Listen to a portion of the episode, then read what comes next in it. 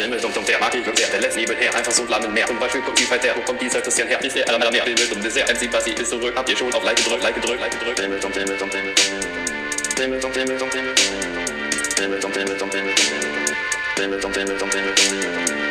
Himmel und der Magie und der, der lässt nebenher einfach so Flammen mehr. Zum Beispiel kommt die der, wo kommt dieser Christian her? Ist der aller mehr Himmel und Dessert, MC Bassi ist zurück. Habt ihr schon auf Like gedrückt, Like gedrückt, Like gedrückt? Himmel und der Magie und der, der lässt nebenher einfach so Flammen mehr. Zum Beispiel kommt die der, wo kommt dieser Christian her? Ist der aller mehr Himmel und Dessert, MC Bassi ist zurück. Habt ihr schon auf Like gedrückt, Like gedrückt, Like gedrückt? Und und und Himmel und Himmel. So, and we are rolling. Du hast ganz schön lange Haare bekommen. Ja, Corona-Frisur. ja, herzlich willkommen bei Filme zum Dessert. Bei mir, ich bin der Christian, der Aus dem Basti. Sommerschlaf erwacht. Hallo, und Basti. Hallo, wir, wir kicken äh, deine kleine Sommerpause weg mit äh, einem technoiden, einer technoiden Videospielverfilmung. Nämlich, was gucken wir? Mortal Kombat. Mortal Kombat, du hast sie in der Diamanten-Edition. Hab ich. Und da haben so wenig äh, bekannte Schauspieler mitgemacht, dass vorne nur Christopher Lambert genannt wird. Ja, den würde man heute, glaube ich, auch nicht mehr vorne hinschreiben, oder? Nee, Der hatte damals noch so dieses, er hat auch mal den Sizilianer gemacht so und er war auch mal der Highlander. Ja, genau, ich glaube, das ist auch Und- echt noch so, so Rest-Highlander-Fame.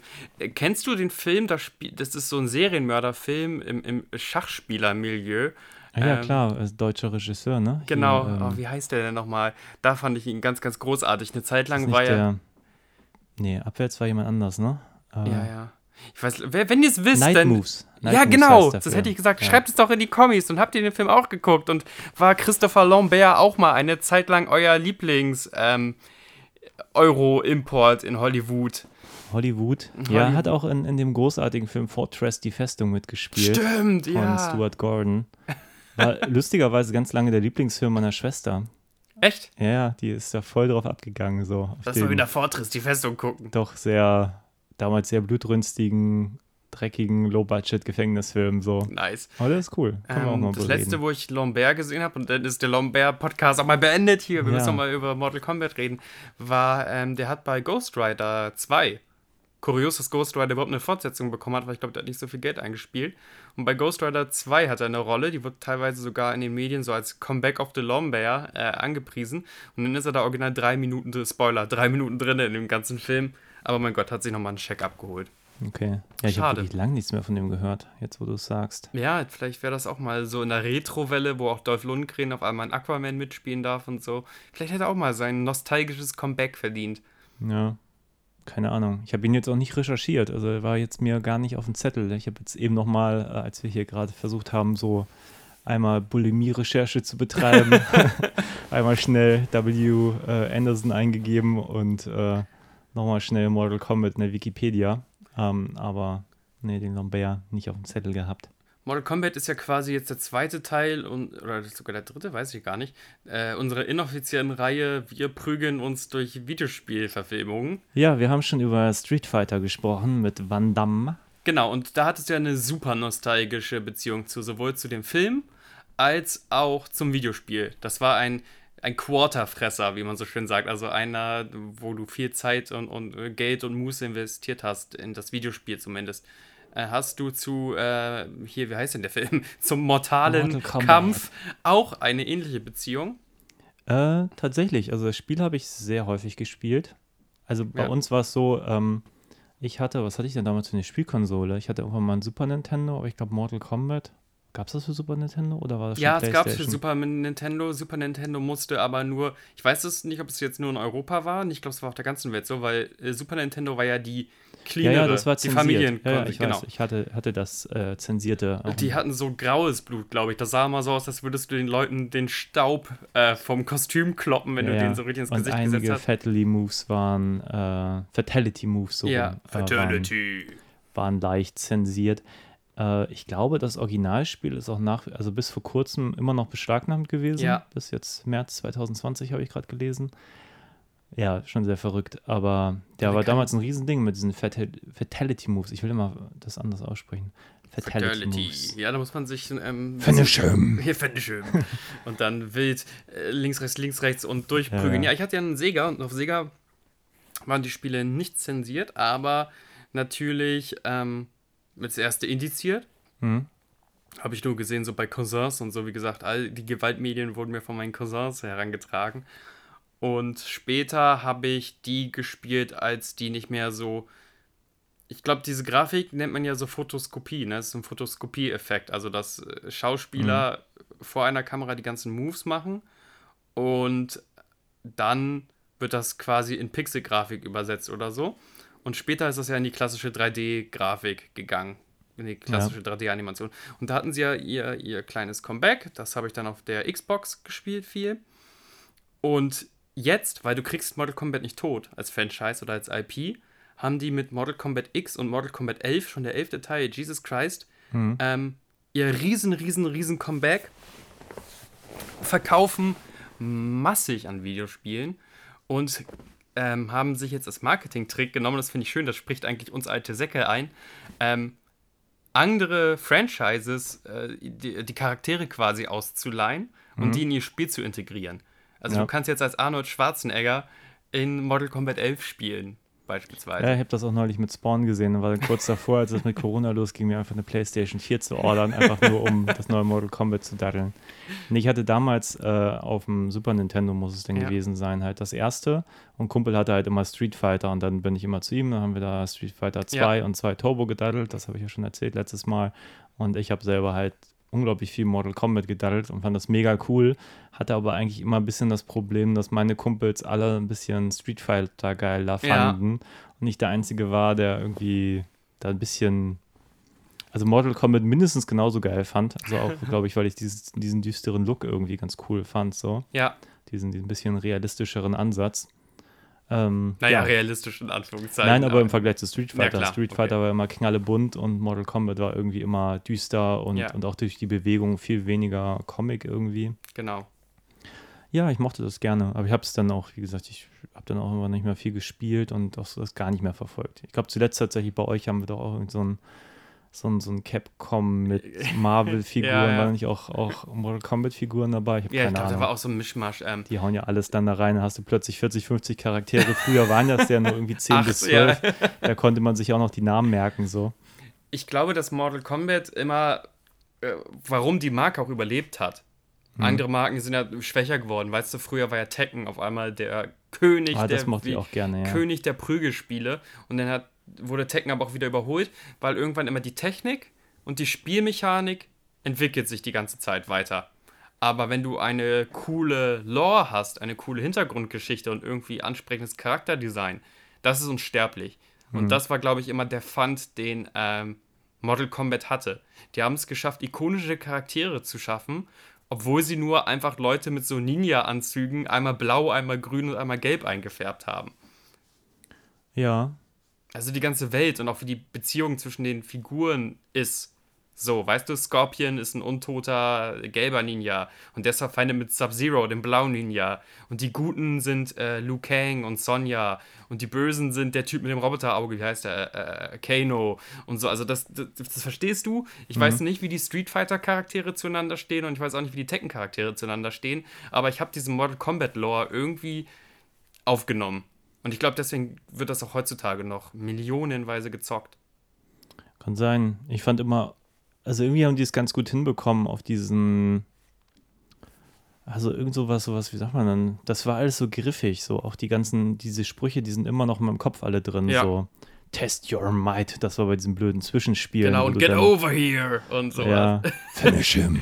ja. Ähm, und dann wurden die halt auch immer mit, mit so Namen irgendwie Kano wins und so. Yeah. Also da hat irgendwie hast du das immer wieder gehört und da auch die Namen Victory. verinnerlicht yeah. und äh, ja, hat irgendwie funktioniert. Keine Ahnung, kann ich jetzt, habe ich jetzt nicht so genau für mich analysiert, aber die Namen habe ich alle drin. Alle, die du jetzt sagst, sage ich, ja, ja okay, kenne ich. Bin there, ich. done that. und ähm, wir haben ja gerade nochmal nachgeguckt.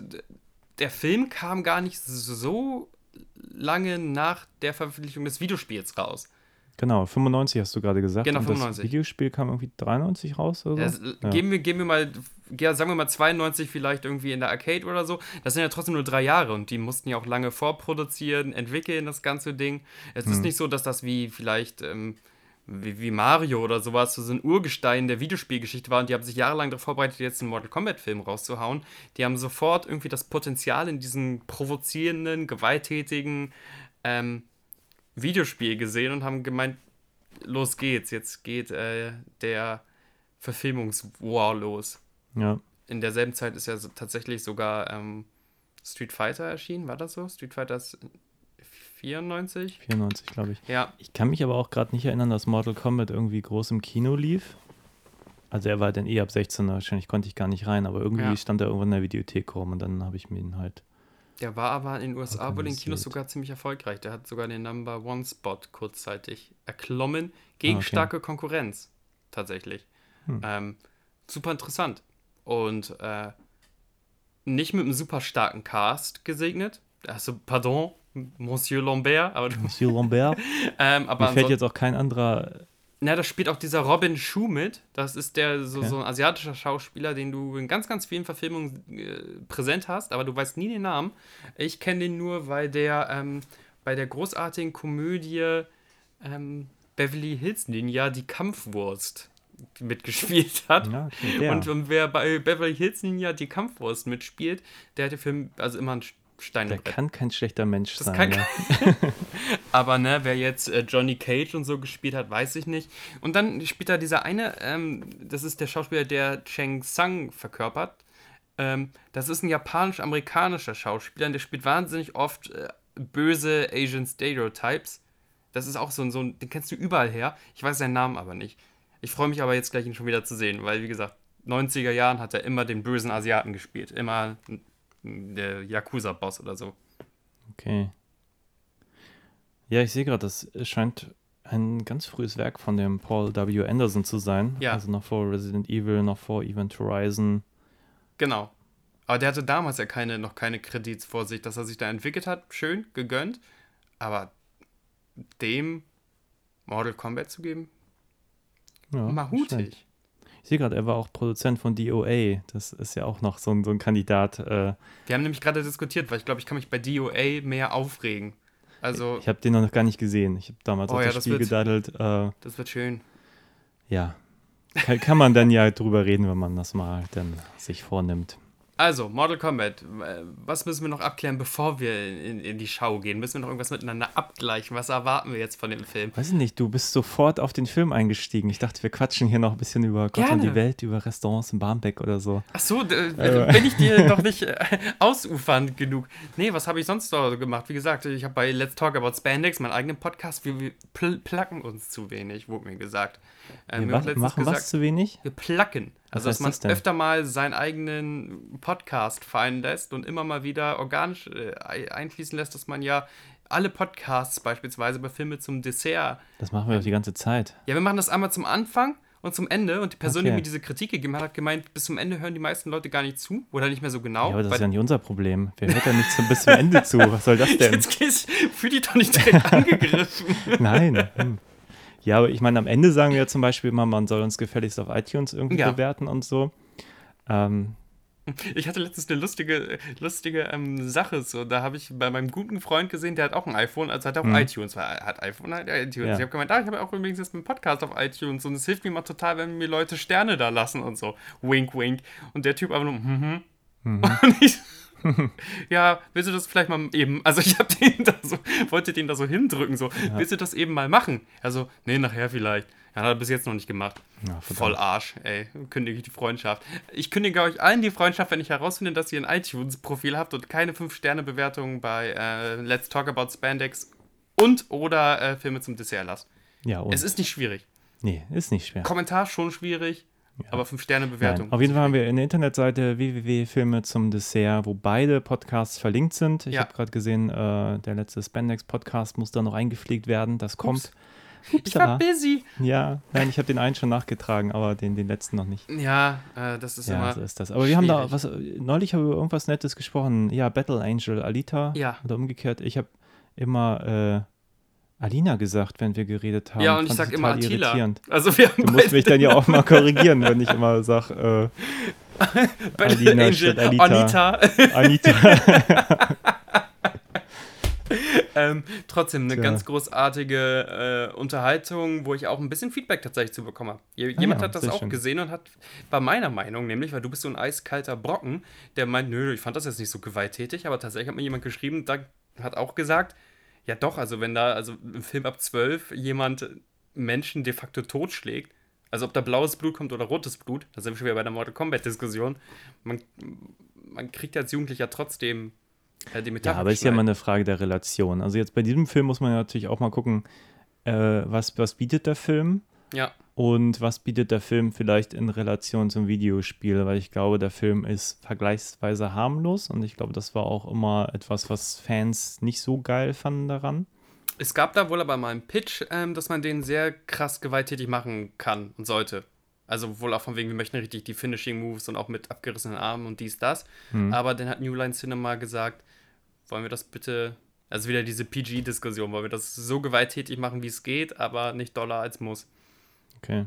Ja, schade.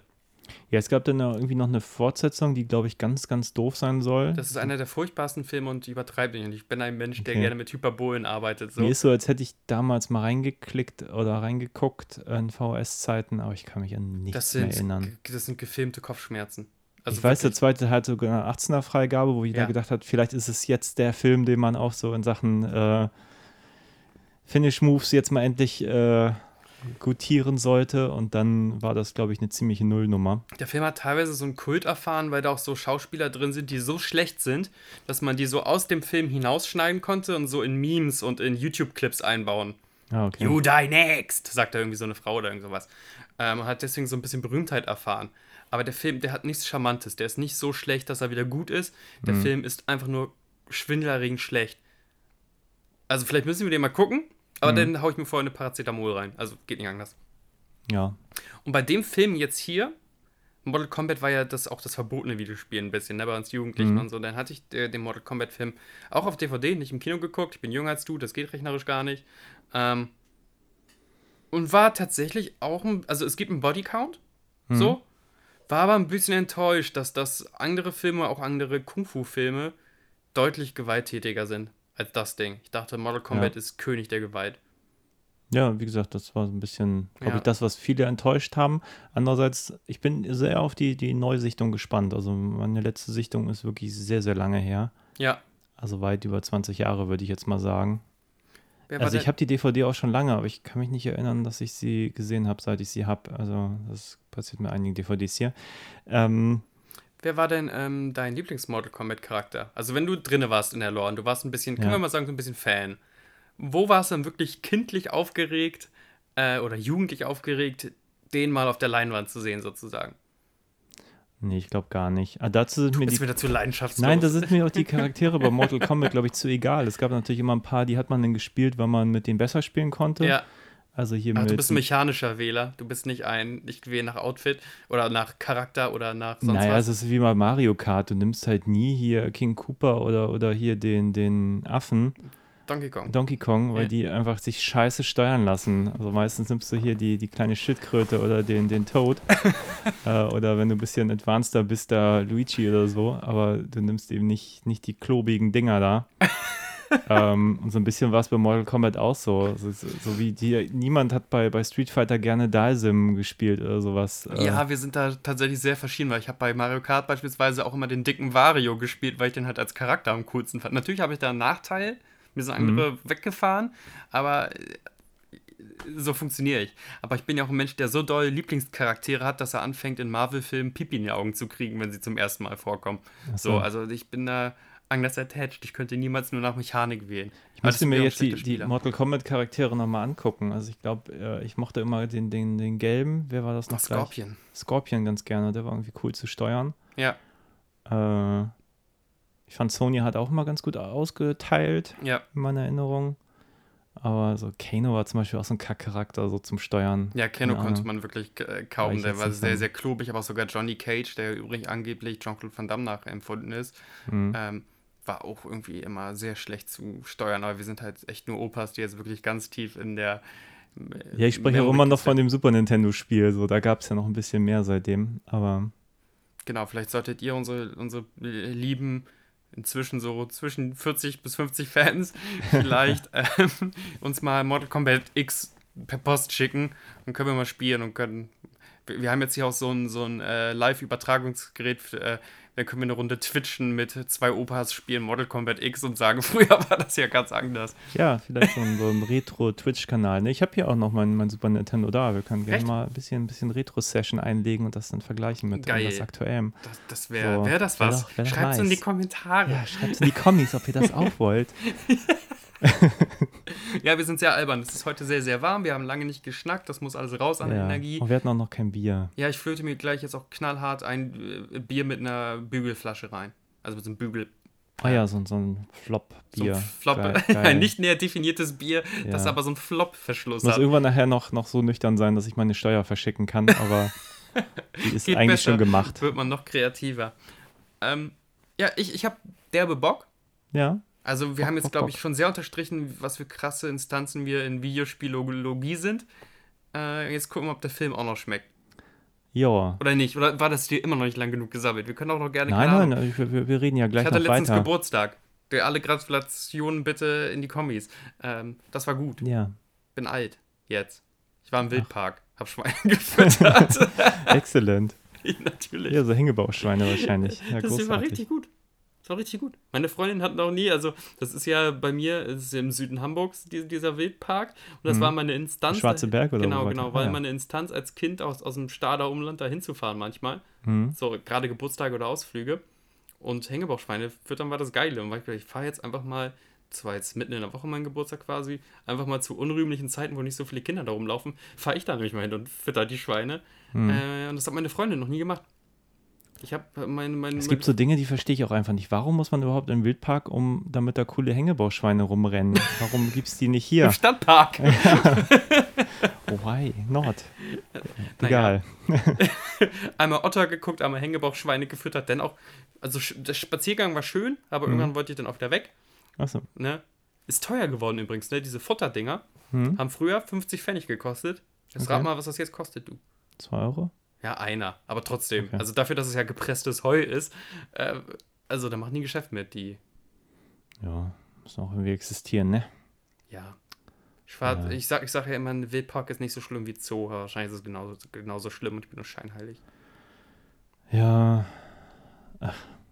Inflation, was will man sich darüber aufregen? So, Politiker sagen immer, das gibt's nicht, Mietpreisbremse, ja, könnte man vielleicht mal irgendwann machen. Ja, lass mich mal in den Bundestag. Zukunft. Ich werde den Fotos zeigen von damals als, als äh, achtjähriger Sebastian mit seinem 50-Cent-Stück und jetzt hier mit dem, mit dem harten Euro. In, in wenigen Jahren. Ja. Es soll, glaube ich, immer noch Leute geben, die irgendwie in D-Mark rechnen, oder? Mein so. Vater. Dein Vater? Mein Vater sagt, als ich ihm gemeint habe, ich würde mir gerne diese und diese Kamera, glaube ich, mal holen. Hm. Äh, sagt mein Vater, die kostet ja über 1500 Mark. Großartig. Also mit dem Berliner äh, Dialekt auch noch. Der Berliner Ja. und rechnet in Mark. Ja. 4 Mark für den Liter Diesel Superöl. Ja, regt er sich auf. Ja. Also so hört sich nicht berlinerisch an. Ist traurig alles. Ja, bitter. Naja, egal. Lass uns den Film gucken. Los geht's. Danach reden wir dann darüber. Mach, mach einen Sound. Test your might.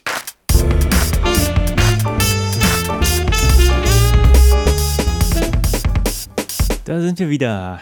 Ja, Dum, dum, dum, dum, dum, dum, dum, dum, dum, dum. krass, krass, wie geschmackssicher Rummeltechno doch sein kann. Das Ja. ist also, du hast es ja so schön gesagt, so, das ist eigentlich gar nicht so eine große Angrabfolge und Achtung, wir sind keine Musikspezialisten, als ein Scooter-Song, auch von wie sich der Song denn irgendwie steigert und hochbauscht und so.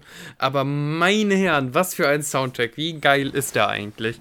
Ja, ich meine, sie haben ihn ja häufig genutzt, äh, genug benutzt. Hätten ihn noch öfter benutzen sollen. Hätten ihn Ja. noch öfter in anderen Filmen benutzen sollen. Ich kann mir vorstellen, so ein nettes Essen in romantischen Filmen und dann kommt auf einmal dieser, dieser treibende Beat.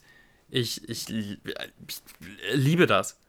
Also wirklich, es hat einen Grund, warum sich dieser Soundtrack so oft verkauft hat, dass er entweder Gold oder Platin gegangen ist. Und ich werde ihn jetzt gleich auch äh, auf dem Weg, keine Ahnung, Stadtpark oder zur S-Bahn oder sonst wohin äh, auf, auf Spotify pumpen, wie Ja. die jungen Leute so Ja, sagen. jetzt im Abspann kam ja nochmal Ronja, äh, Raiden, und dum, dum, dum, dum, Raiden. das ist an Also sich wie, wie, wie halt Hyper Hyper, oder? So von Ja. Scooter, wo dann auch irgendwelche DJs genannt werden, die er gut findet, so. Ey, das ist so clever von einem Soundtrack oder von so einem Titel, von einem Titellied. Ich habe selten ein Titellied, außer bei den James Bond-Songs, ähm, gehört, die so dermaßen den Vorhang für den eigentlichen Film aufgezogen haben. Ja. Wenn du weißt, was ich meine. Also hier, hier hören wir schon den, den martialischen Mortal Kombat-Schrei, bevor wir überhaupt eine Sekunde. Das Film erste, was haben. man noch vor dem Logo sieht, ist äh, Mortal Kombat. Ja, ganz, Also, ganz großartig. Und ich stehe Ja. ja darauf, wenn, wenn Filme, und das hat Paul W., glaube ich, öfter geschafft, auch ein bisschen die Ur-Franchise anstecken, weil nachdem dieser Film rauskam und dieser, dieser Hit gemacht wurde, ähm, wurde das einfach auch von den Videospielen als inoffizielle Hymne übernommen. Dieser treibende Techno und wir schreien einfach alle Namen aller Charaktere und schreien Flawless Victory, Face Your Ich konnte Destiny. das nicht mehr auseinanderhalten. Ich wusste wirklich nicht, ob das schon vor im Spiel war oder irgendwie durch den Film. Ich habe es jetzt auch nicht recherchiert. Aber wenn du sagst, das hat der Film sich ausgedacht, dann glaube ich dir mal. Ich behaupte das felsenfest, ich bin aber auch nicht bulletproof, was kühne Behauptungen angeht. Okay. Aber ja, ähm, das war Mortal Kombat. Wollen wir, bevor wir total spoilerific ähm, in die Materie einsteigen, einmal versuchen, den Plot zu umreißen? Ja, was willst du spoilern? Ja, Nein, ich finde den Leute hauen sich auf Ja, die der Schnauze. Plot ist redundant und ähm, in keinster Weise zum Nachteil des Films, würde ich sagen. Nein.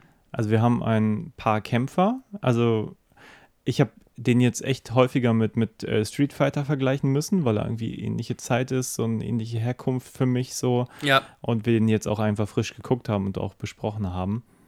Und irgendwie alles, was Street Fighter nicht richtig macht, macht Mortal Kombat richtig. Das kann ich so, glaube ich, vorwegnehmen für mich, so als Fazit.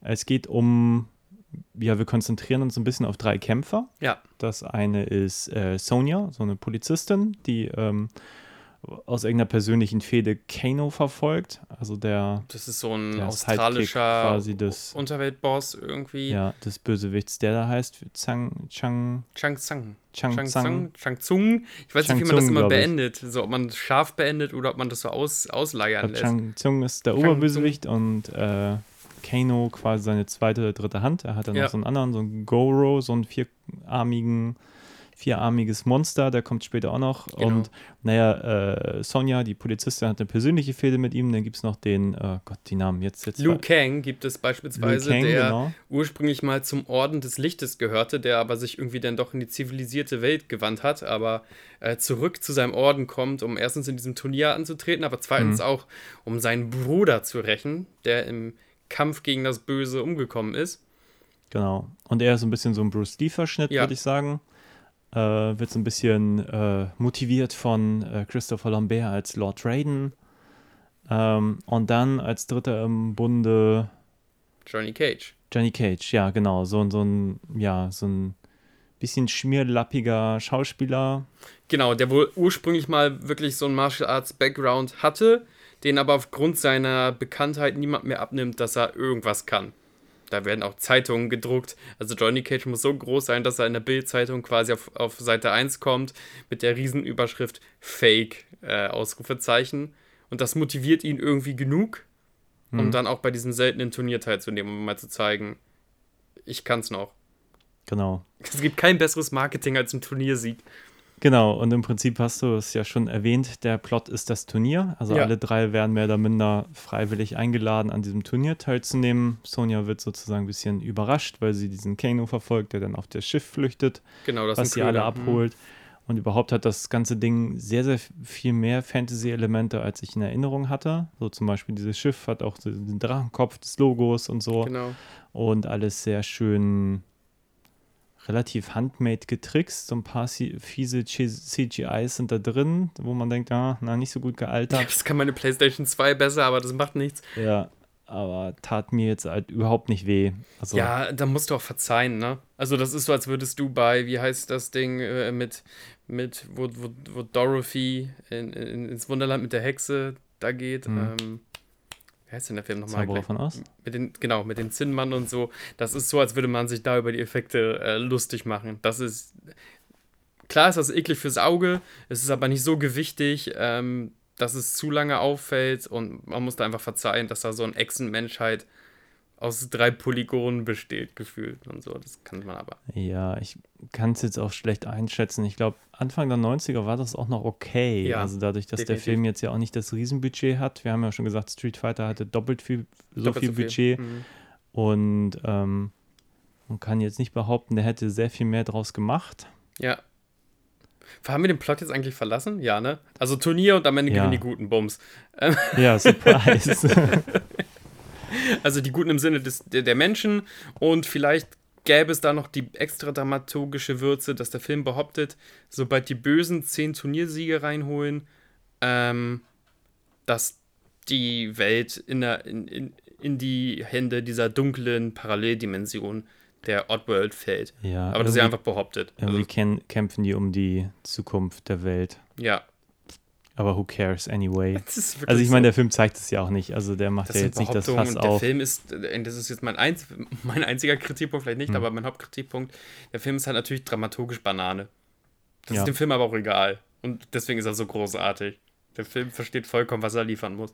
Ja, es gibt drei so kurze Erklärbär-Szenen, wo ich dachte, okay, boring. Also ich will nicht mal zuhören. So. Nee. Es ist mir wirklich scheißegal, was da mit. Aber nicht nur, also die Erklärszenen sind ja auch nicht übermäßig lang, aber Mhm. der Film hat uns halt so durch so eine heftige Taktung verzogen, in kürzester Zeit hat er uns verzogen, dass eine kurze, ganz kurze Zwei-Minuten-Szene, wenn jemand am Strand mit einem inneren Monolog quasi reflektiert, dass man da sitzt, oh, das brauche ich nicht. So, Ja, boring. ja, also alles, wo ich jedem anderen Film sagen dum, dum, dum, Genau, dum, das ist- das ist ganz verrückt, immer wo ich jeden anderen Film sagen müsste, so, hey, ich muss mich mit euren Charakteren identifizieren Mhm. und ich, ich muss wissen, dass die Stakes high sind und nicht nur behaupten, dass die Stakes high sind und so. Das ist hier alles egal. Ich möchte relativ mit einem Hardcut in die nächste Kampfszene geworfen werden, wo Ja. ein entweder Industrial Rock oder ein Techno, Kirmes-Techno-Track drauf liegt. Ja, ich muss auch sagen, ich habe so, so viel Spaß gehabt, ich habe es nicht erwartet. Also wirklich nicht. Also auch die ganzen äh, Gags saßen, auch wenn sie Ja. teilweise platt waren, aber dieses Dreiergespann von, von der äh, Sonja, dem äh, Johnny und Lou. Johnny und Lou, Johnny, Lou, Sonja, ja. ja, das das lustig. Also ich, selbst wenn man denkt, okay, dummer Gag, dann setzen die noch einen dummen Gag drauf und es funktioniert. Also man, man schmunzelt einfach. Also es ist noch nicht mal so, dass es tief wäre oder so. Ja, Ähm, also allein wie er seine Koffer verliert, wie er sie da hochschleppt, während sie da diesen, diesen, äh, diesen fast schon Masters of the Universe Echsenturm hochgehen, Ja, nach ja. dem Motto, so erwartet da immer noch irgendwie das Nobel Hotel. So und fragt dann noch so, was für ein Badezimmer haben die hier wohl? Es ist irgendwie blöd, aber auch lustig. Also, Der Film ist an sich blöd, aber der Film versucht gar nicht Blödheit zu verstecken. Und das ist wunderschön. Ich liebe es, wenn Filme nicht versuchen, ihre blöde IP durch Ernsthaftigkeit äh, äh, zu schminken.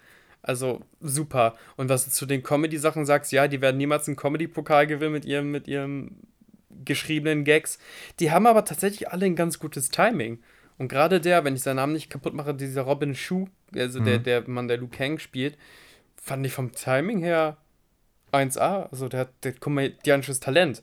Wundert mich Ja. aber auch nicht, weil der hat ja bei Beverly Hills Ninja die Kampfwurst mitgespielt. Und ne, das, ist, das ist ein komisches Ding, weil ich auch bei dem Lord Raiden immer dachte, so, ja, Christopher Lambert, wenn man das erste Mal sieht, denkt man sich, der ist viel zu jung. Und Ja. dann haben sie ihn aber, also irgendwas steht in der IMDb von, die haben viel improvisiert beim Dreh. Ob das so stimmt, weiß ich nicht.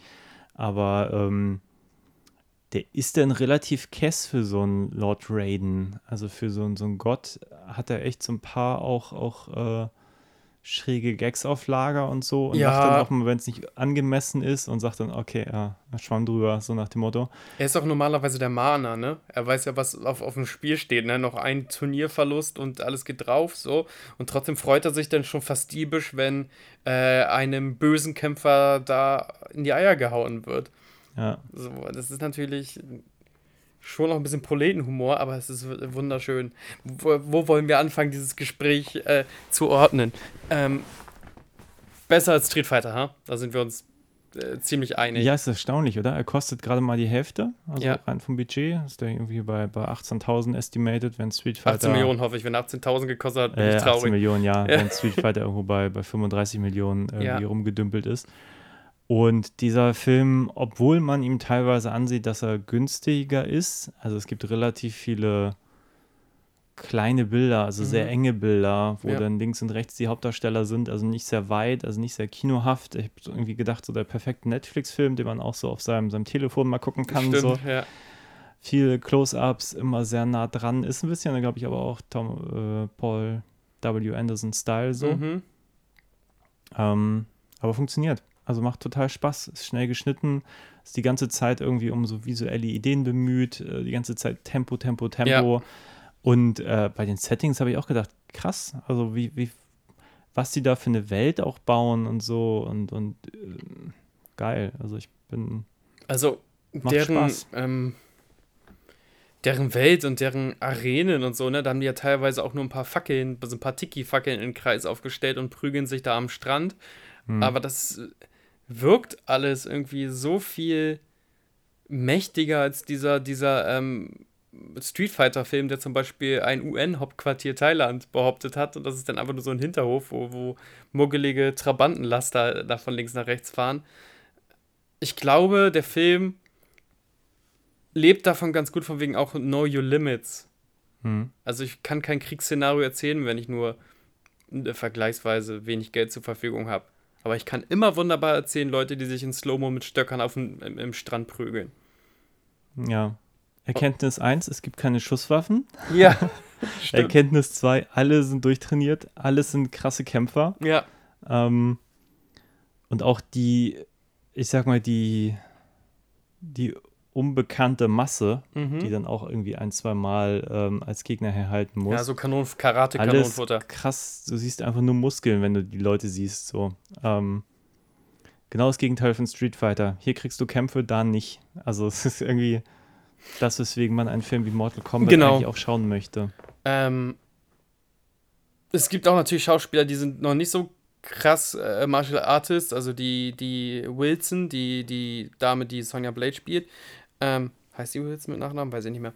Ähm, die musste sich Kämpfen krass anlernen und die kam gerade vom Set von Billy Madison, hat aber gleichzeitig Kämpfen wie eine Wahnsinnige gelernt, hat sich wohl auch die Schulter äh, dislocated während der Dreharbeiten, aber trotzdem wollte sie da mithalten mit den Kämpfern und so. Und wenn man sie vergleicht, wie sie abliefert, äh, im, im Gegenzug halt wie Kylie Minogue bei Street Fighter versucht hat, eine Karatekämpferin zu sein, das sind ja Welten. Ja. So. Obwohl sie natürlich dann am Ende Sonja dann doch wieder zu Damsel in Distress gemacht haben, aber das kommt vielleicht später zu den Kritikpunkten. Ja. Und der, der, der Film, ich, der macht unfassbar Spaß, obwohl er so, so wahnsinnig viel falsch macht. Also auch nach Dreh, äh, nach konventionellen Drehbuchregeln irgendwie. Also du verbringst ja den ganzen ersten Akt quasi damit, von, von Prügelszene zu Prügelszene zu springen. So. Also unsere Charakter-Introductions sind Prügelszenen so. Aber es ist trotzdem wunderschön. Ja, obwohl da bin ich nicht ganz bei dir. Ich finde, sie machen eigentlich mit dem ersten Drittel alles richtig. Ich hatte eher den Eindruck, nach, nach einer Stunde gibt es so einen ganz kleinen Downer, weil man irgendwie denkt, okay, was wollen die jetzt so? Ja. Irgendwie haben sie bislang jeden platt gemacht und irgendwie weiß man ja auch, dass sie auch den Rest platt machen werden. So, da sind die Bösewichter dann doch nicht ganz die Hürde. Ähm, aber ja, gerade die Introduction fand ich cool. Also alle einfach mit einer Prügelszene auch einzuführen, ist da super. Also Ja, verstehe mich da nicht falsch. So, der, der, ich finde, find, der Film funktioniert ja wahnsinnig Ja. gut. Also vom ersten Techno-Beat bin ich dabei, den und ähm, auch, auch Shang Tsung, glaube ich, die allererste Introduction quasi, weil Shang Tsung macht da den kleinen Bruder von Liu Kang fertig, äh, auf eine ziemlich rabiate Art und Weise. Und, und dann haben wir Sonja natürlich, die sich da so durch den Nachtclub schießt und, und boxt und, und ähm, äh, Johnny Cage, der in so einem Ka- Karate-Kämpfer-Szenario drin ist. Das ist alles spitze, aber das hat alles irgendwie keine Szenen, die die, die Sze- Szenen so miteinander verknüpfen. Es, geht Ja, ein ist ja. Introduction. Also bei gerade Johnny Cage Introduction fand ich super, weil du denkst, okay, ist jetzt in einem Kampf und dann realisierst du, okay, er sagt dem anderen, so, er soll jetzt zu Boden fallen, er ist halt an einem Set von einem Film so. Fand ich super. Also viel mehr musst du irgendwie nicht erklären. So, er ist irgendwie der Kämpfer, der halt irgendwie beim Fernsehen gelandet ist oder beim Kino. Und ähm, ne, kann ich, also es ist irgendwie genau das, was du bei Street Fighter erwartest und dann kommt das nicht. So, Street Fighter Mhm. braucht eine halbe Stunde bis zum ersten Kampf und auch der ist irgendwie nicht, äh, nicht befriedigend und hier kriegt man gleich von Anfang an voll auf die 12. Da ist Street Fighter ist ja vollkommen das Negativbeispiel, da hast du schon recht. Der, der braucht ja auch alleine super lange, muss er ähm, Handlungsfäden oder Mhm. Handlungszüge in Bewegung bringen, bis dann endlich mal unsere Charaktere so aufeinandertreffen. Ne? Also das dauert ja ewig, bis dann mal, wie hießen die nochmal, Rio und Ken auf Jean-Claude Van Damme treffen. Ja. Und dann kommt erst der Plan und dann erst das und dann erst das und Der dann sind sie eigentlich erst Plan. bereit zu kämpfen. Ja, der, der, der geniale Plan mit dem Motorboot da reinzufahren, aber ähm, das macht der Film natürlich nicht. Der Film ist sofort dabei, hat dann relativ logisch, dass sie gesagt haben, das ist das Clevere, wenn man ein, ein, eine Turniersituation für ein Prügelspiel-Film schreibt. Weil man hat einen Grund, warum Charaktere zu einem Ort kommen. Man muss nicht die Charaktere irgendwie krampfhaft miteinander verbinden, sondern Ja. die haben alle den- denselben Reiseziel und sind alle im selben Boot. Im wahrsten Sinne des Wortes. Ja, und im Prinzip entdecken sie ja diese Welt, die sich da auftut, gemeinsam. Yes. Und das ist ja eigentlich das, wovon jeder Harry Potter-Film und sonst was lebt, indem man gemeinsam mit den Zuschauern auf die Reise geht und sieht, okay, wo sind wir? Und aha, ja, da ist Goro, der vierarmige Ja. Ober, äh, wie sagt man, ähm, Das war ja wohl der Champion der letzten Champion Edition. des letzten ja. Jahres, genau. Ähm, ja, der, der wirkt dann, wenn es dann zum Kampf mit ihm kommt, nicht mehr so als der Champion. Aber ja, sei es drum. Der Film ist in dem Sinne ja auch tatsächlich mutig und nur folgerichtig mutig.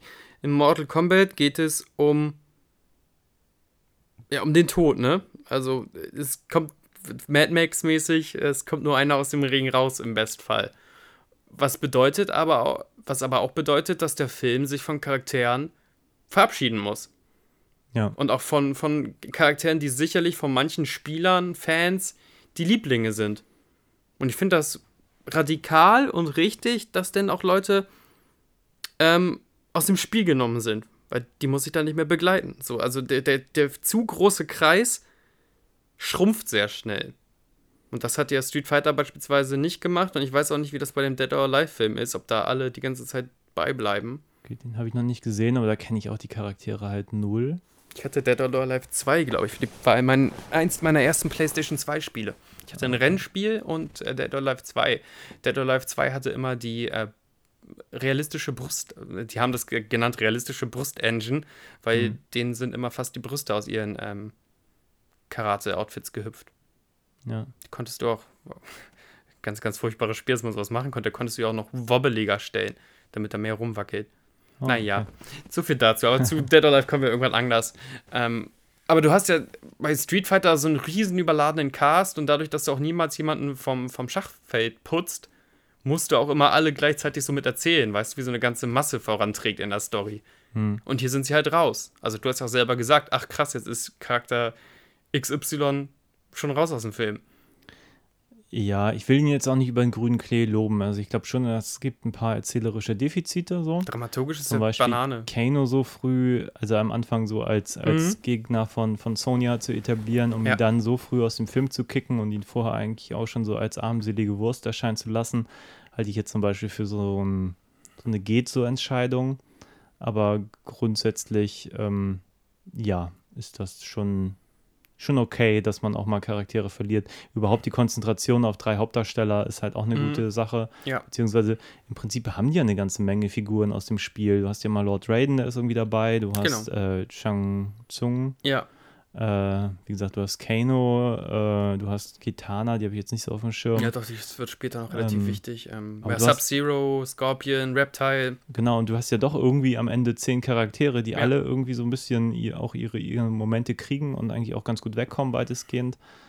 Ähm, und man fragt sich, warum hat das bei Street Fighter nochmal nicht geklappt? Also, es ist, ähm, Ja, weil die, ich glaube wirklich, weil die alle einen Story-Arc brauchen. Sogar Cheng, äh, nicht Cheng Sang, äh, Sagat kriegt ja am Ende so eine Storyline und so fast so gar einen Bertolt Brechtischen, moralischen, Ja, oh, jetzt habe ich hier die, ja. die Beißen-Dollars gekriegt und die, oder, oder der Russe Sangiev, der, dem am Ende klar wird, dass er für faschistische Terroristen arbeitet und so. Hm. Und du kannst natürlich richtig gut verkürzen, indem du halt eben, ob das gefällt oder nicht, wenn du dann auf einmal äh, so ein Kano, sogar vielleicht relativ überraschend, oder ein Scorpion, der ja damals der Poster-Charakter war, man hatte Scorpion-Poster in seinem Kinderzimmer, Hm. äh, die sind raus, so. Das ist Mortal Kombat, so. Und wenn ihm der Schädel eingeschlagen wird, dann, dann ist er halt kaputt, Ja. explodierenderweise.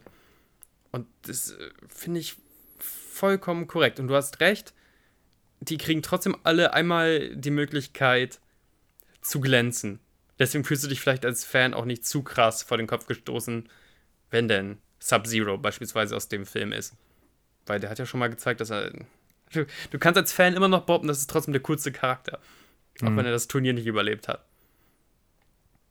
Ja, ich fand ihn auch sehr kreativ eigentlich in dem, was er so, so abgebrannt hat an seinen, seinen ganzen Kämpfen und so. Ja, Also auch am Schluss, wenn, wenn hier die ganzen anderen Gegner, die so äh, von, von Shang Tsung da als, als Seelen in ihn aufgesaugt wurden, nochmal dann ähm, antreten. ja. Das ist dann zwar irgendwie ein sehr kurzer Kampf, das hätte man auch alles noch ein bisschen zu größeren Hürden bauen können, aber nichtsdestotrotz funktioniert das halt alles ganz schön und da passiert halt eigentlich immer was und das finde ich irgendwie ganz, ganz angenehm an diesem Film.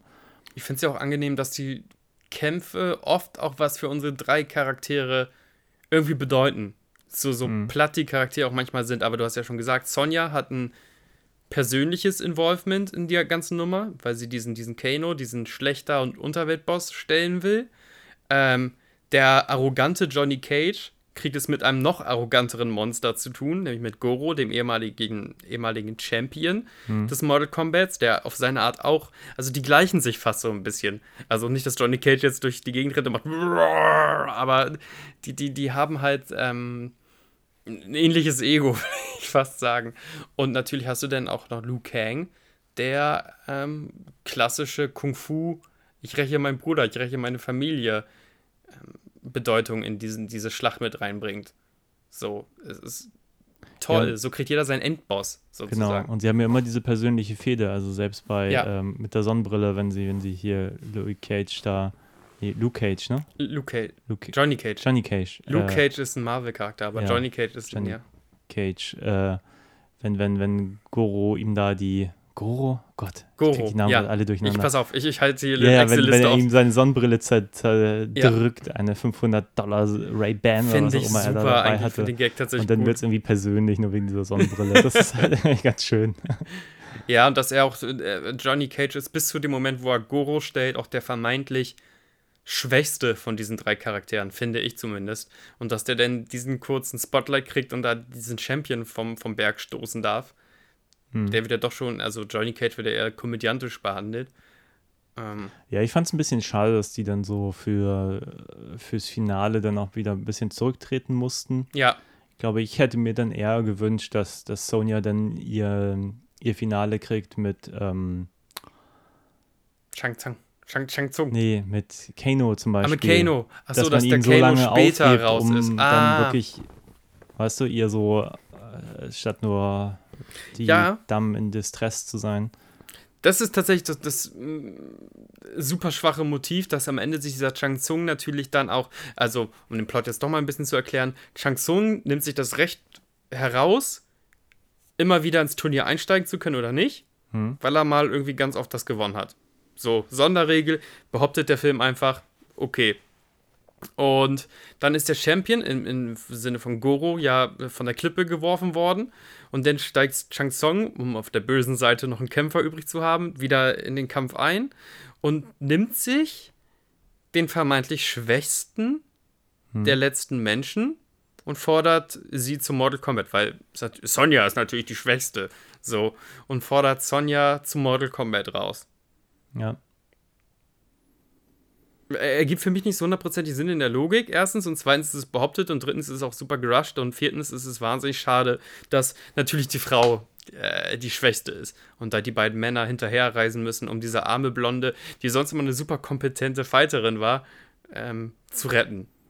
Ja, ich fand es auch schade, dass da eigentlich dann nichts mehr kam, so von ihrer Seite. Also ich hätte Ja. mir zum Beispiel gewünscht, dass, dass man sie ein bisschen unterschätzt, dass sie ihn dann zumindest so lange irgendwie äh, ihn aufhalten kann, bis dann so die Hilfe naht, die ihr dann vielleicht Unterstützung geben oder so.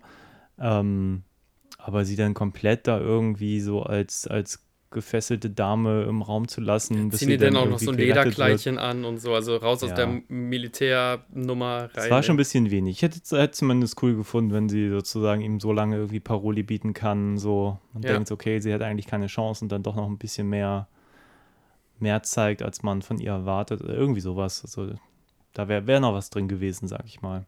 Ja. Ähm, schön an dem Film auch, weil es kann ja tendenziell echt auch, auch wenn guter Kung Fu ist, kann es ja tendenziell langweilig werden, wenn du äh, jetzt nur derselben Art und Weise von Kung Fu zuschaust. Ich finde es gut, dass sich in dem Film äh, fantastische Kämpfe und sehr erdige Kämpfe relativ smooth die eine Klinke in die Hand gegeben haben. Also wir haben einen Kampf, wo es um Eiszauber geht, aber dann haben wir auch relativ schnell auch einen Kampf, wo sich zwei einfach sehr trainierte Leute ähm, grandios ins Gesicht treten. Hm. Und das ist schön. Also so Special- und Fantasy-Elemente, gu gut und schön, aber es gibt nichts Schöneres als ein, ein Backflip verbunden mit einem Drehkick. Das stimmt. Nein, das, das schien mir alles ganz kompetent. Also Ja. äh, man hatte wirklich den Eindruck, die können alle kämpfen und ähm, das ist auch einfach abwechslungsreich, was da passiert. Ja. Und da von der Seite habe ich überhaupt nichts zu beanstanden. So. Da passieren auch dauernd Dinge. Teilweise hat man auch den Eindruck, okay, das passiert jetzt ein bisschen random, jetzt sind sie hier, jetzt sind sie da. Ja, das meine ich ja, dass die, kein, die Szenen haben teilweise keine Naht. Also ich glaube, also drei Sekunden nachdem wir Kano das Genick gebrochen haben, cutten wir schon in diesen, diesen japanischen Wald, wo Johnny ähm, gegen Scorpion kämpfen muss. Und da wird auch nicht irgendwie Zeit verschwendet zu sagen, der nächste Kampf ist Johnny Cage äh, gegen Scorpion. Oh, pass auf, Johnny. Keine Sorge, was kann dieser gelbe Ninja schon? Dann sieht man den gelben Ninja, der da Tricks macht, dann so, oh oh, ich bin wohl.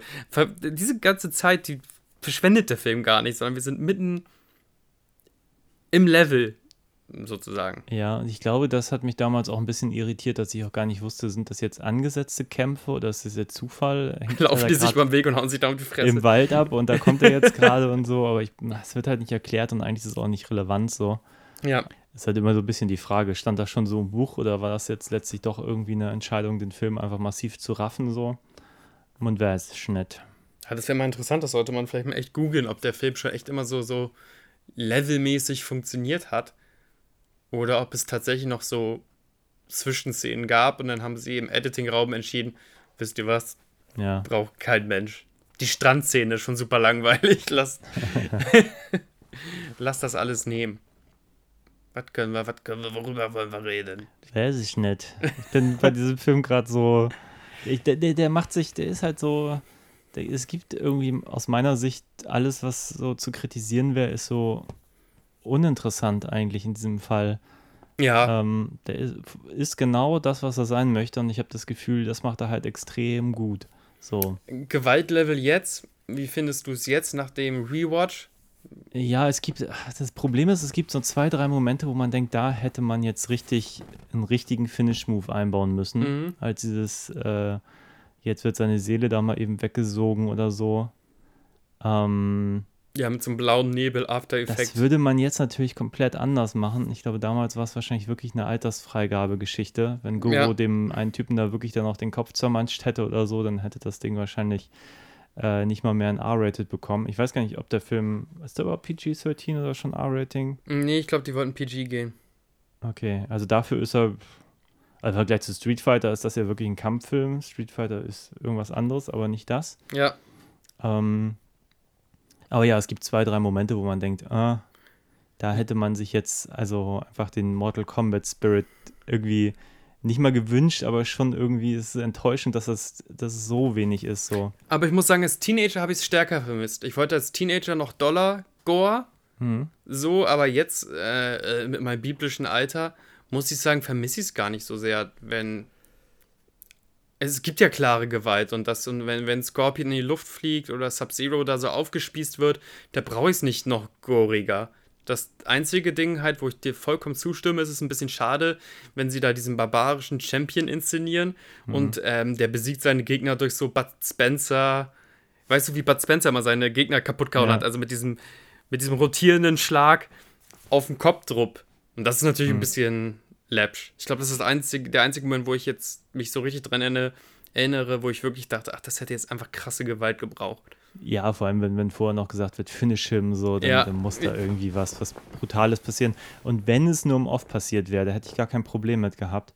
Ja, Aber ihnen so einfach ein nur saftiges noch mal, Knochenknacken oder so und die gucken einfach alle entsetzt, was dieses äh, Monster, welches ja auch scheinbar für die meisten neu ist, weil Mhm. der Kämpfer im Ring sagt auch, was bist du denn? Also die sind schon irgendwie alle überrascht, wo sie den sehen. Und da hätten sie irgendwie eine, eine Machtdemonstration gebraucht. Ja. Und dass. Goro der Champion ist, dadurch, dass er, der hat vier Arme, dieser Goro, dass er mit zwei Händen scheinbar die Arme von seinem Gegner festhält und mit den anderen beiden einfach nur die Bud Spencer-Keule schwingt, bis der Gegner tot ist. Vielleicht, keine Ahnung. Das ist ein bisschen schade. Dafür, dass er so der, der ursprüngliche Turniermeister war, denkt man sich so, okay, aber das ist ja jetzt keine Kunst, so, wenn man vier Arme hat, mit zwei festzuhalten. Das ist, als würdest du gegen deinen kleinen Bruder kämpfen damals und hast die eine Hand einfach weit ausgestreckt und hast dir so den, die, die Stirn von deinem Bruder festgehalten, damit der mal auf so, auf so einer gewissen Distanz bleibt. Das ist eine ähnliche Strategie. Ja, ich glaube, andere Kämpfe waren so viel kreativer. Also da, das ist so ein Moment, wo ich denke, ja, okay, da, da wäre mehr gegangen. Ja. Aber hat mich jetzt auch nicht. Äh, ich fand den Goro eigentlich ganz cool gemacht, muss ich sagen. Super also, gut gemacht. Und auch äh, Props an die Special Effects und auch an die ähm, Puppet Animator. Der, also der kriegt einen Schlag äh, ins, ins Gemächt, dieser Goro. Und diese, diese mechatronische Puppe so realistisch nachversetzen zu lassen, wie es ist, äh, was in seine Monsterklöten zu bekommen. Mua, fünf Sterne. Äh, Groß. Auch, auch das Johnny Cage darf das. Johnny Cage mit seiner Art und Weise, der, der noble Liu Kang dürfte wahrscheinlich diesem Monster nicht in die Eier treten, aber äh, Johnny Cage hat da einen Freifahrtschein für. Ja, ist auch einfach ein schöner Moment zu dem Zeitpunkt, wo man auch denkt, wie, wie kann er ihm da Paroli bieten und dann kommt da so, so ein Bitch-Move, hätte ich fast gesagt. Aber das ist sehr lustig. Ähm, Glaubst du eigentlich, dass das eine Hommage an Jean-Claude Van Damme sein soll? Weil Jean-Claude Van Damme hat ja den Jean-Claude Van Damme Split. Hm. Und hier macht ja Johnny Cage auch einen Split. Oder denke ich jetzt zu Meta? Also fand ich jetzt nicht obvious, so. Also vielleicht war das die Idee dahinter, aber die ist mir jetzt so beim Gucken auch nicht in den Sinn gekommen. Okay. Dazu war da mir auch zu wenig Van Damme, ich weiß auch nicht. Ähm, Das Blur, wenn hier uns Split kann, ist das schon sehr Van, Van Dammig. ja, aber das ist eröffnen. jetzt nicht so, dass er. Also bei Van Damme denke ich mehr so, wenn, wenn er sowas macht, dann, keine Ahnung, bei Timecop dann noch so auf diesem, diesem Tisch so, äh, ach, keine Ahnung. Nee, ist mir einfach nicht gekommen, der Gedanke. Also kann sein, dass es die Motivation war, aber ist jetzt ja auch kein Move, der von Van Damme so gepachtet wurde. So. Van Damme hat den Spagat erfunden. Ich, Nee, ich bin mir Van ziemlich Damme- sicher, Christian. Van Damme spielt aber auch eigentlich nicht solche Rollen, oder? Also ist die Frage, was er überhaupt spielt. Aber Hm. ähm, nee, ich hab, hab, also mag sein, dass er als Inspiration galt, aber ich kann sehen als solchen nicht so. Van Damme wurde wohl angeblich auch diese Rolle vorgeschlagen von Johnny Cage, der hat die aber abgelehnt, weil Johnny Cage, der Videospielcharakter, halt nach Van Damme gemodelt wurde. Ähm, der hat aber lieber Street Fighter gemacht. Ja, das ist, glaube ich, sowieso verrückt, ne? Wer welche Rollen angeboten bekommen hat und wer dann welche spielt. Weil wir haben ja neulich, als wir über Street Fighter sprachen, da Mhm. war wohl irgendwie ein zweiter Teil im Gespräch und dann hatten sie wohl als Idee die Holly Vallas. Holly. Valens. Valens. Val Vallon, Vallon? Ja, ja, ich wie auch immer sie heißt, also auch so eine australische Mhm. Sängerin, Schauspielerin, so wie Kylie Minogue. Äh, und dann ist dieser Film nicht zustande gekommen und dann spielt sie in Dead or Alive Ja. die Hauptrolle. Das ist natürlich auch schon strange, solche Entscheidungen. Wir nehmen irgendwie. jetzt immer noch eine australische Sexgranate die wird verdammt nochmal Kung Fu kämpfen, auch wenn sie es keinen Meter kann. Die muss in einem Videospiel mitspielen. Wenn wir den nicht produziert bekommen, dann einfach im nächsten, ja. So ein bisschen so. Wie heißt nochmal der Cheng Sang-Darsteller jetzt? Den haben wir jetzt mehrmals nachgegoogelt. Ich kann mich aber nicht. Der heißt Gary, ähm, Kerry, Kazi, Ka. Kari Hiroyuki Tagawa. Ist er der bessere Raul Julia? Wir haben beim letzten Mal sehr, sehr viel über die Bösewichter geredet. Dann müssen wir aber den Raul Julia und Naja, äh, im Gegensatz zu Royal Julia kann er halt kämpfen und äh, war Kann offensichtlich auch gesund. Ähm, Das auf jeden Fall, ja. nein, Royal Julia liebe ich als Schauspieler und das, was er in Street Fighter meme kann, das macht er auch fantastisch. Ja, Aber das ist eigentlich, Ja, war, glaube ich, ehrlich gesagt nicht die richtige Besetzung. Also hier unser Mr. Tagawa, der kann halt einfach fighten. Der ist halt einfach physisch sehr, sehr präsent so. Ja, Der ist halt einfach auch so von der, von der Fitness, äh, man sieht ihn ja auch dauernd mit, mit Oberkörpern und Muskeln. und der ist auch schon ein, zwei Jahre älter, das sieht man diesem Mann auch an, aber ähm, dafür noch super in Shape und der hat halt auch irgendwie eine fiese Fresse. Das, also, es, es kann man ja auch nicht sagen. Ähm, ich finde Raul Julia großartig, weil der ja diese Perfettigness eines Möchtegern-Diktators ganz gut rüberbringt. Aber damit, mh, damit entwaffnest du halt deinen Oberbösewicht so ein bisschen auch. Ja, ich glaube, das ist so ein bisschen das Street Fighter-Problem gewesen, dass sie eben keinen Tournament-Film draus gemacht haben, sondern eigentlich gesagt haben, wir hätten jetzt lieber irgendwie einen James Bond gemacht. So. Ja. Und für den James Bond- Bond-Part war Roll Julia die beste Wahl, Ja, aber eben nicht für den Street Fighter-Teil sozusagen. würde ich ähnlich. Wäre so mein. Fazit, weil er kämpft nicht oder wenn die Kämpfe da sind, sind sie nicht geil. Und eigentlich alles, weswegen man Street Fighter guckt, ist in Street Fighter eigentlich äh, nur rudimentär vorhanden. Und da schlägt Mortal Kombat meines Erachtens eine komplett andere Nische und dafür halte ich ihn, hier, Mr. unseren Mr. Tagawa, für eine sehr, sehr gute Wahl. Ja, weil das auch. Und er ähm, sieht halt auch aus wie ein Bösewicht. Also ich finde, er macht seine Ja, Sache sehr, sehr gut. Die, so. die böse Fresse und dann halt, wie man die Figur anlegt, von wegen, ey, der hat auch schon ganz viele Turniere gewonnen. Also, es ist immer noch so, dass die Bösen bis zum Ende gewinnen können. Rein theoretisch. Das war bei Street Fighter ja eigentlich nicht mehr so. Sobald sie da mit dem Motorboot reingefahren sind, haben sie auch sofort die, die Geiseln rausgeholt und äh, Beißen ist so ein Würstchen. Da ging es ja nur noch um den geordneten oder ungeordneten Rückzug der, der Bösewichter. Mhm. Und da ist das hier natürlich besser. So, wenn es dann auch noch so ehrenhaft ausgeführt ist wie 1 gegen 1. Was auch toll ist, so, also in, in Karate-Movies kannst du dann einfach sagen, es gibt hier ein 1 gegen 1, wir klären das jetzt auf dem Schulhof. Es ist einfach schöner, als wenn du da eine internationale Militäraktion draus machst. Ja. Aber du hattest irgendwas von einem, von einem geplanten Remake gelesen? Gibt es da irgendwelche, hattest du irgendwie mehr? Genau, also es gab gelesen? ja, es gab, gibt ja den, den unsäglichen zweiten Teil. Mhm. Dann gab es vor einigen Jahren ähm, dieser, dieses Konzept eines Spec-Trailers bewusst, ne? dass jemand ein, ein, Trailer mit einer artistischen Vision dreht und hofft, für äh, eine Pilotisierung Geld zu bekommen. Okay. Und da hat jemand ähm, Mortal Kombat ein bisschen den Dark Knight Treatment, äh, Dark Knight Treatment gegeben und hat alles total realistisch und total gritty gemacht. Da war das dann so wie Bandenkriege. So die gelben Ninjas gehören dazu, die blauen Ninjas gehören dazu. Und dann statt in Oddworld irgendwie so ein Turnier abzuhalten, ist das ein Untergrundkampfring irgendwo im, im regnenden Chi Chicago oder New York oder sonst was.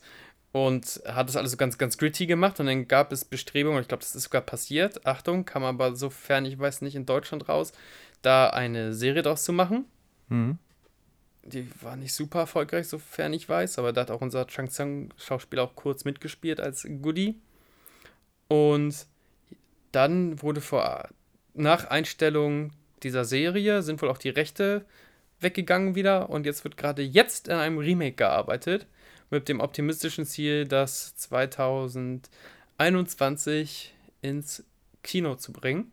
Okay. Aber jetzt mit keinen, also ich kenne zumindest von den ganzen Schauspielern, ich glaube, zwei Namen.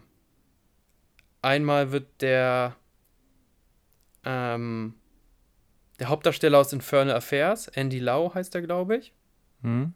Der, also aus dem Original The Departed quasi, aus dem Hongkong-Kino-Vorbild. Der spielt den neuen Sheng Tsang, Ah, okay. also Mr. Carrie. Ja, die Lau mag ich sehr gerne. Also Ja, Andy Lau spielt ähm, äh, Cheng Tsang. Und Randy die on restlichen Namen. Karma und Love on a Diet und so. Ja, genau. Und dann gibt es noch so, ein- so ein paar Leute, die du so aus so äh, Ong Bak dritte Reihe kennst. Okay. Aber auch echt wieder Kämpfer, Kämpfer. Da spielt dann nicht auf einmal Ryan Gosling, Johnny Cage oder so. Wir können gespannt sein. Ähm, der Film verspricht zumindest, dass der Regisseur meint, er ist ein Riesenfan und der Fa äh, Regisseur möchte auch Finishing Moves machen. Okay, ja, ich glaube, dafür ist auch die Zeit. Also ich glaube, so in, in Zeiten der, ähm, also ich glaube, die Zeiten der, wie viel Gewalt man darstellen kann, haben sich merklich gewandelt in Ja. den letzten 20 Jahren. Ja. Und ich glaube, ja, es ist durchaus Zeit für einige mehr Finish-Moves auf der großen Leinwand. Bin ich sehr für. Ich hoffe ja auch dadurch, dass, also es sind noch ziemlich viele asiatische Schauspieler im Cast. Ich hoffe ein bisschen, da hätten wir uns jetzt besser einlesen müssen. Ich hoffe, dass das vielleicht so eine äh, China, Japan, äh, USA Co-Produktion ist. Hm. Ja, und die da so ein wirklich bisschen danach. einen richtig, richtig krass diversen Cast machen und durch diesen diversen Cast natürlich auch ein bisschen immer strategisch viele Märkte abgreifen wollen, aber ähm, dadurch auch eine andere Ästhetik oder einen anderen Standard an den Tag legen müssen, was, was auch wieder Kampffilm wirklich bedeutet. Hm. Also wirkliche Martial Arts anstatt Zack Snyder-mäßige äh, CGI ähm, Martial Arts. Wenn ich mir was wünschen darf, hoffentlich. Ja. Aber wie bist du denn grundsätzlich? Bist, bist du zufrieden mit dem Film so als, ich sag mal, Videospielverfilmung? Oder denkst du, da, da wäre noch viel mehr drin gewesen? Oder wie ist so dein Eindruck? Ich glaube, ähm,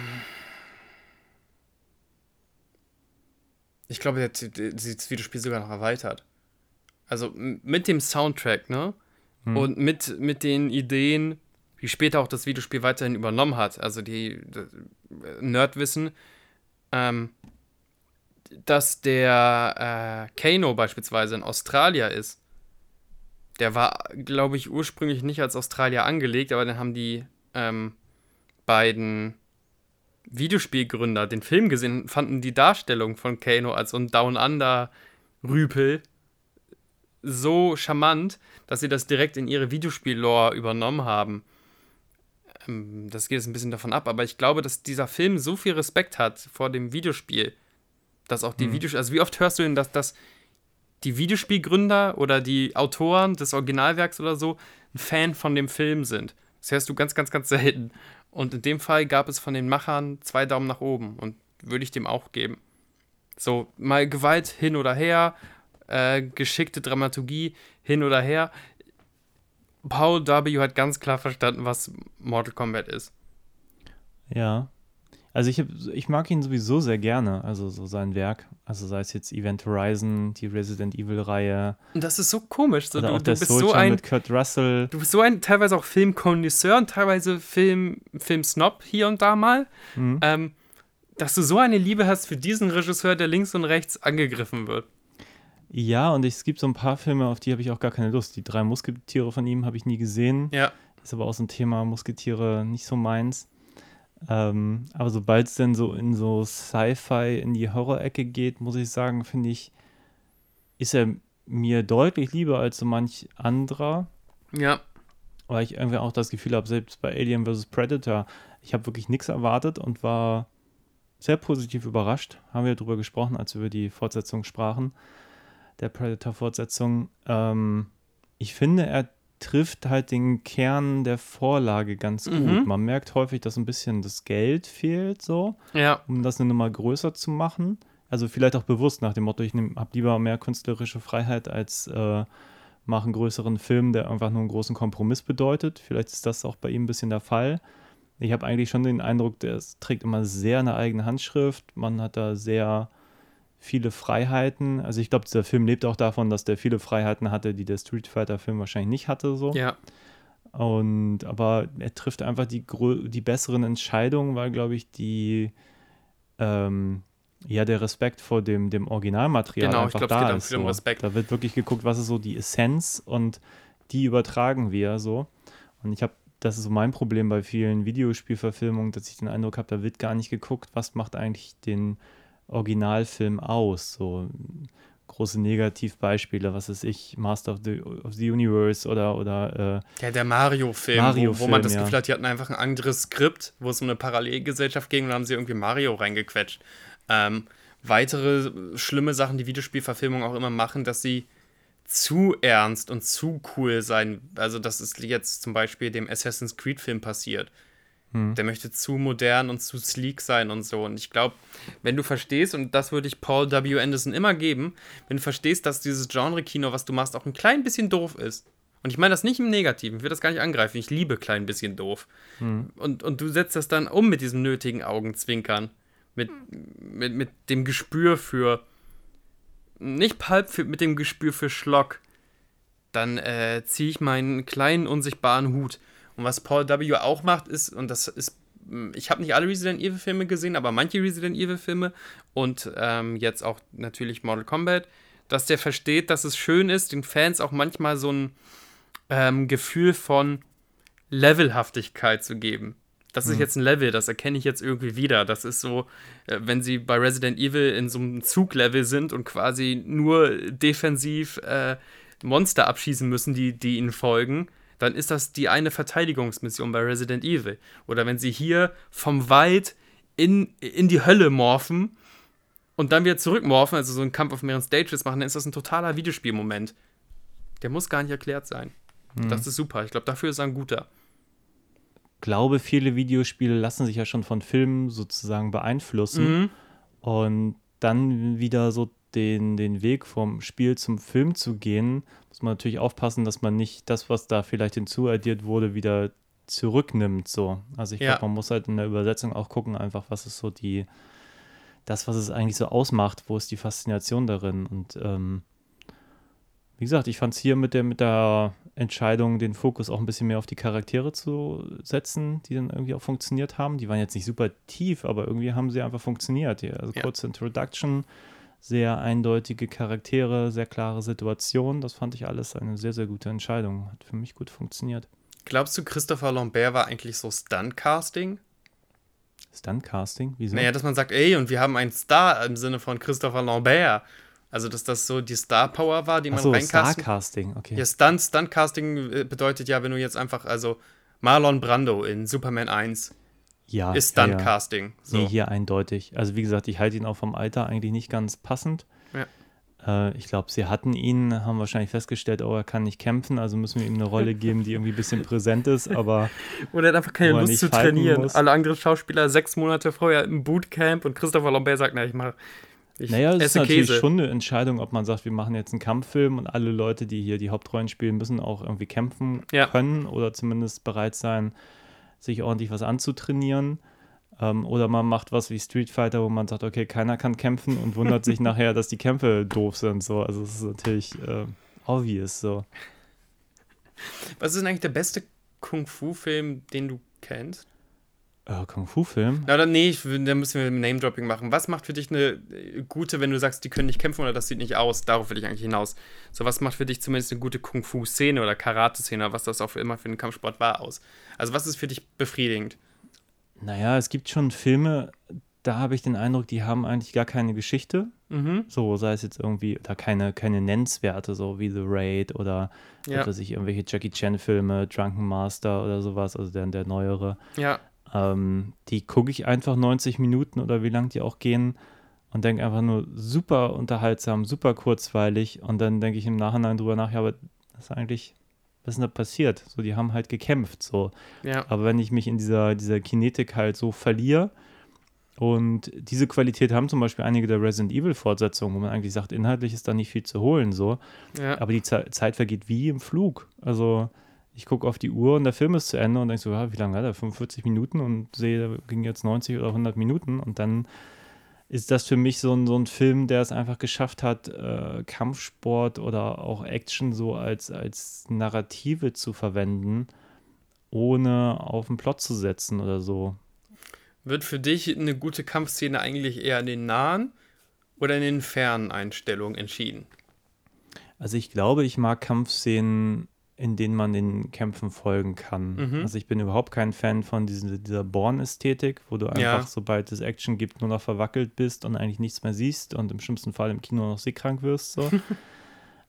nee, also gerade The Raid finde ich ist halt ein super krasser Actionfilm, weil du die ganze Zeit so mit Weitwinkel nah dran bist und eigentlich jeden Kampf auch siehst.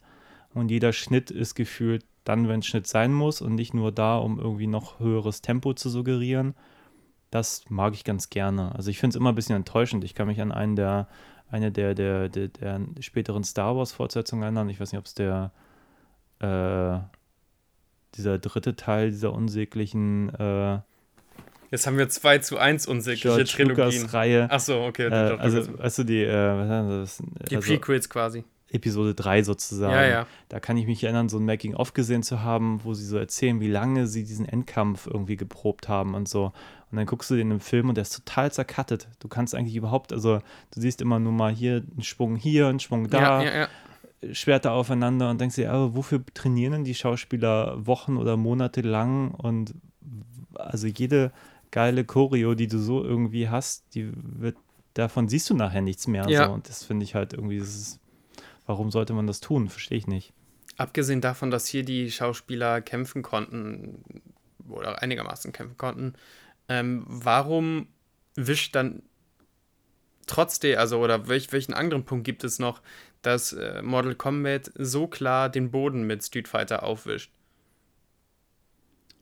Wir können das ja jetzt nicht alles abwälzen auf äh, Raul Julia konnte leider mit Krebs nicht mehr äh, ins Kung Fu Bootcamp gehen. Nee, Da muss ja auch technisch irgendwas falsch gelaufen sein, dass so auch Leute, die tendenziell kämpfen können, einfach da keine Wucht aber auf konnte dem. da jemand kämpfen? Ich bin mir halt nicht sicher, weil irgendwie die ganzen Hauptfiguren, abgesehen von dem Van Damme, aber ich meine, der kämpft ja letztlich auch nicht. Das ist Ja. natürlich alles äh, schwach in Street Fighter. Und du sagtest ja auch äh, in unserem letzten, in dem Podcast darüber, äh, dass du es sehr armselig findest, wie Royal Julia, also was für, was für Lappen ihm da entgegengesetzt werden Ja, in ja. dieser einen Szene, wo er mal kämpfen sollte.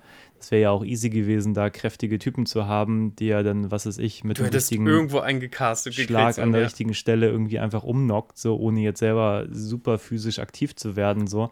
Das hätte man ja alles realisieren können. Nee, ich glaube, dass, haben- dass den Film hat jemand gemacht, der sich nicht für Kämpfe interessiert. Ja, Ich das glaube, man sein. hat Leute besetzt, die einfach nicht dafür geeignet waren, jetzt abgesehen von dem Van Damme. Und ähm, ja, dann wundert mich das auch nicht. Also ich meine, überhaupt die Entscheidung zu sagen, wir machen da jetzt so einen James Bond-artigen Film, sagt ja auch ein bisschen was, wo die, wo wahrscheinlich das Interesse von D'Souza lag in dem Fall. Und ähm, ich glaube, man hätte trotzdem was Gutes machen können, aber nichtsdestotrotz hätte man sich, glaube ich, für diese Ebene Street Fighter, Kampfspiel, Kampffilm irgendwie auch interessieren müssen. So. Das finde ich einen interessanten Einwand, dass wahrscheinlich D'Souza gesagt hat, na, ich habe jetzt alle Charaktere verwendet, das muss reichen. Ja, so nach dem Motto, ja, wir machen ja eh irgendwie PG-13 und eigentlich interessiere ich mich eh nicht für Kämpfe. Keine Ahnung, ist ja nur eine Mutmaßung, aber so ein bisschen kommt mir der Film so vor, dass da eigentlich gar kein großer Fokus drauf lag, auch gar kein Interesse. Ähm, Weil, wie gesagt, hätte man irgendwie einen Turner-Film gedreht oder hätte man irgendjemand auch mal trainieren zeigen können. Du hättest ja auch Kämpfe inszenieren können, die nicht, die keine Gewalt haben, so, aber ja, mehr oder miteinander einen Film zu machen, der Street Fighter heißt, wo gar keine Kämpfe drin sind, ist halt bescheuert so.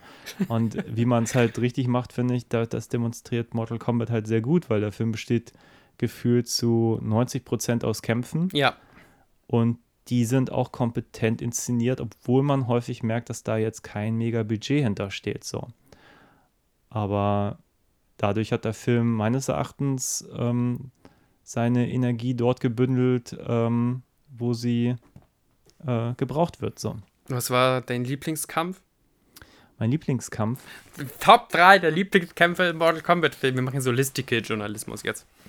Ich glaube, nach, nach dem Goro-Kampf habe ich gesagt, dass, dass der Kampf hat jetzt alles schon getoppt, was äh, in Street Fighter geboten wurde, oder? Nee, du hast nach dem Kano-Kampf das sogar schon Ja, gesagt, stimmt. glaube ich. Du hast ganz, nee, ganz nee, der kam danach, glaube ich, der Kano-Kampf, oder? Warte, was war denn? Also du hast irgendwie relativ schnell gesagt, so Bums, jetzt habe ich schon mehr Fights als in Street Fighter, was sehr, sehr, sehr wahr war. Oder war das nachdem, Ich glaube, äh, da der so Kampf gegen Reptile war der beste. ja, der war echt war schon wahnsinnig gut. gut. und der war so Also erdig. auch, weil, weil da auch mal eingesteckt wurde. So. Ja. Sonst haben ja unsere Hauptdarsteller doch äh, mehr ausgeteilt, als sie jemals kassiert haben. Und der Reptile-Kampf, man hatte auch den Eindruck, Reptile war der, der größte Endboss von allen und der kam so ein bisschen aus dem Nichts. Ja, und das Aber war das echt, war da haben die echt cool. nochmal Martial Arts Muskeln bewiesen, weil die Kämpfe davor waren sehr, sehr von den Spezialattacken der jeweiligen Gegner geprägt. Hm. Ähm, und hier war einfach ein Typ im grünen äh, Strampelanzug, der dir auf die Fresse hauen konnte.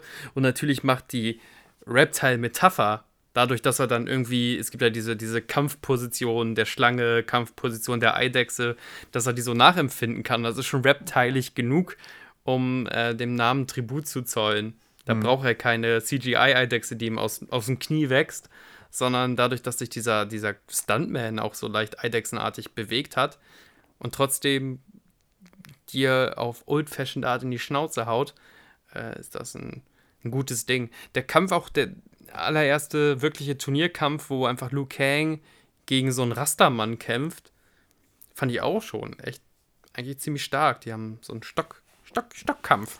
Ja, stimmt. Slow-Mo, Slow-Mo im Sand, ähm, kriegt von mir drei Daumen nach oben. Ja, das war alles ganz schön. Das war auch so ein Moment, wo ich dachte, ja, jetzt noch ein richtiger Finish-Move so. Ja, Also wo man auch einfach ähm, jetzt gar nicht mal nur wegen der Gewalt so, aber man hätte natürlich auch die, die Guten und Bösen ein bisschen mehr charakterisieren können nach dem Motto, ja, der, der, der Gute verwehrt sich dem Finish-Move und dafür übernimmt dann äh, Chung Tzu, nee, Shang Tsung. Shang Tsung, Tsung. Shang Tsung, Oh Mann, oh Mann. ah, Gott, Namen.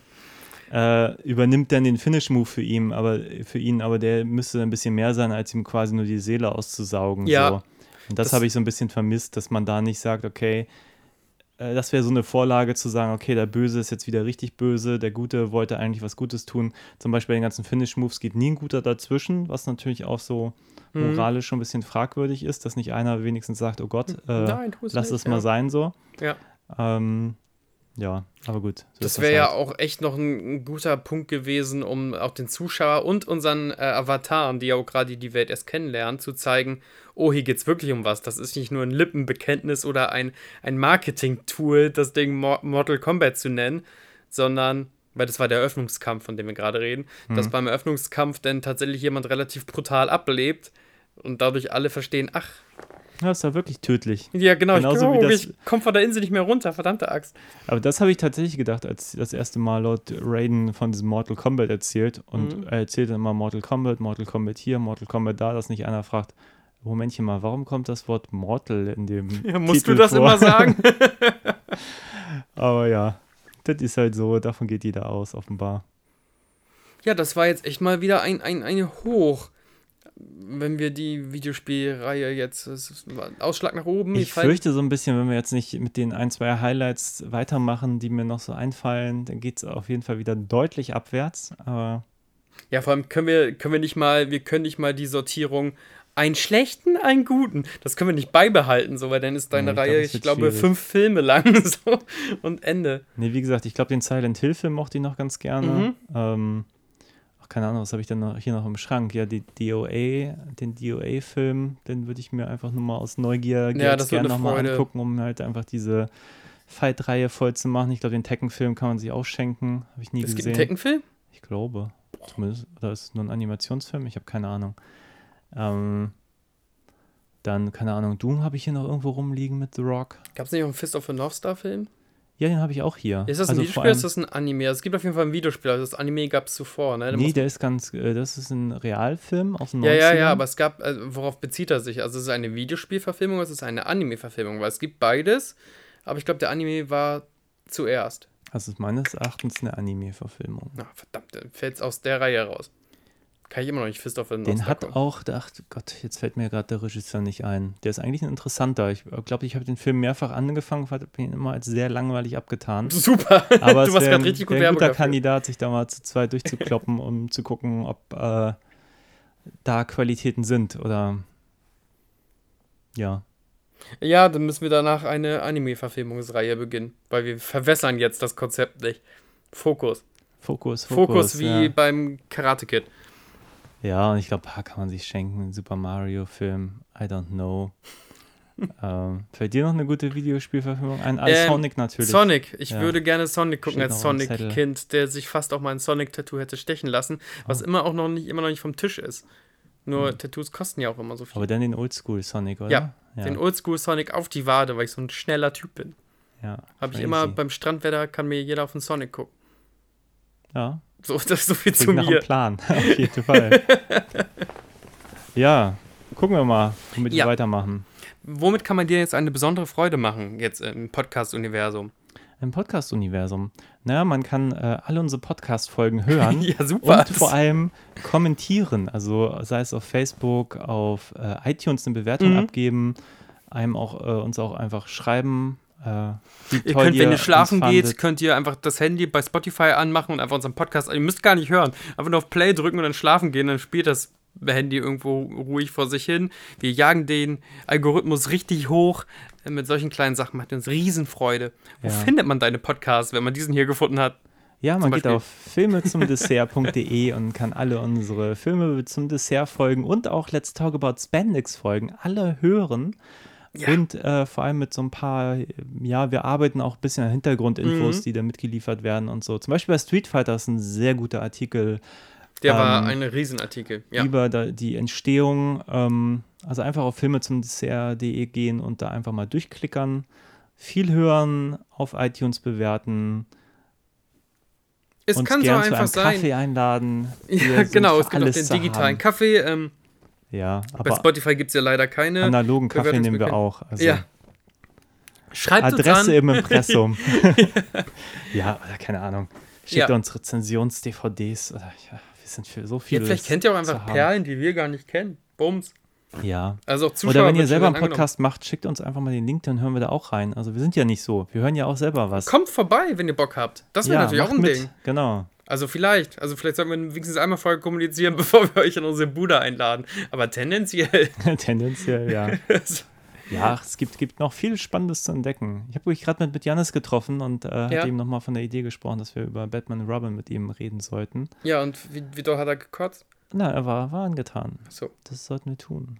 Wunderbar. Dann werden wir diese Pläne jetzt hinter den Kulissen planen. Ja, schauen, was wir davon alles in die Tat umsetzen. Ist halt doch immer so eine, eine lange Liste und nachher macht man. Aber äh, irgendwas macht man davon. Wir können ja nur einmal, weil, weil ihr uns so wenig digitalen Kaffee ausgibt, können wir das nicht hauptberuflich machen. Dann müssen wir ein Gespräch die Woche mehr kriegen wir nicht hin. Ja, nicht während Corona haben wir relativ viel rausgehauen. Wir hatten extrem viele Hörer. Ich hoffe, das geht wieder auf das Level, dass das nicht Ja. nur so ein Corona-Phänomen war, sondern auch ein, ein dauerhaftes. Also hört mehr Podcasts, hört äh, auch, Empfehlt uns weiter. Empfiehlt, Ja. empfahlt uns weiter, bitte. empfohlet uns Reuter. Die Leute werden empfohlen. Okay, danke ja, schön. es war ein Träumchen. Schön, dass du da warst und demnächst wieder auf äh, hier oder bei Let's Talk About Spandex. Auf Flawless. Victory, Bruder. Flawless Victory. Ciao, ciao.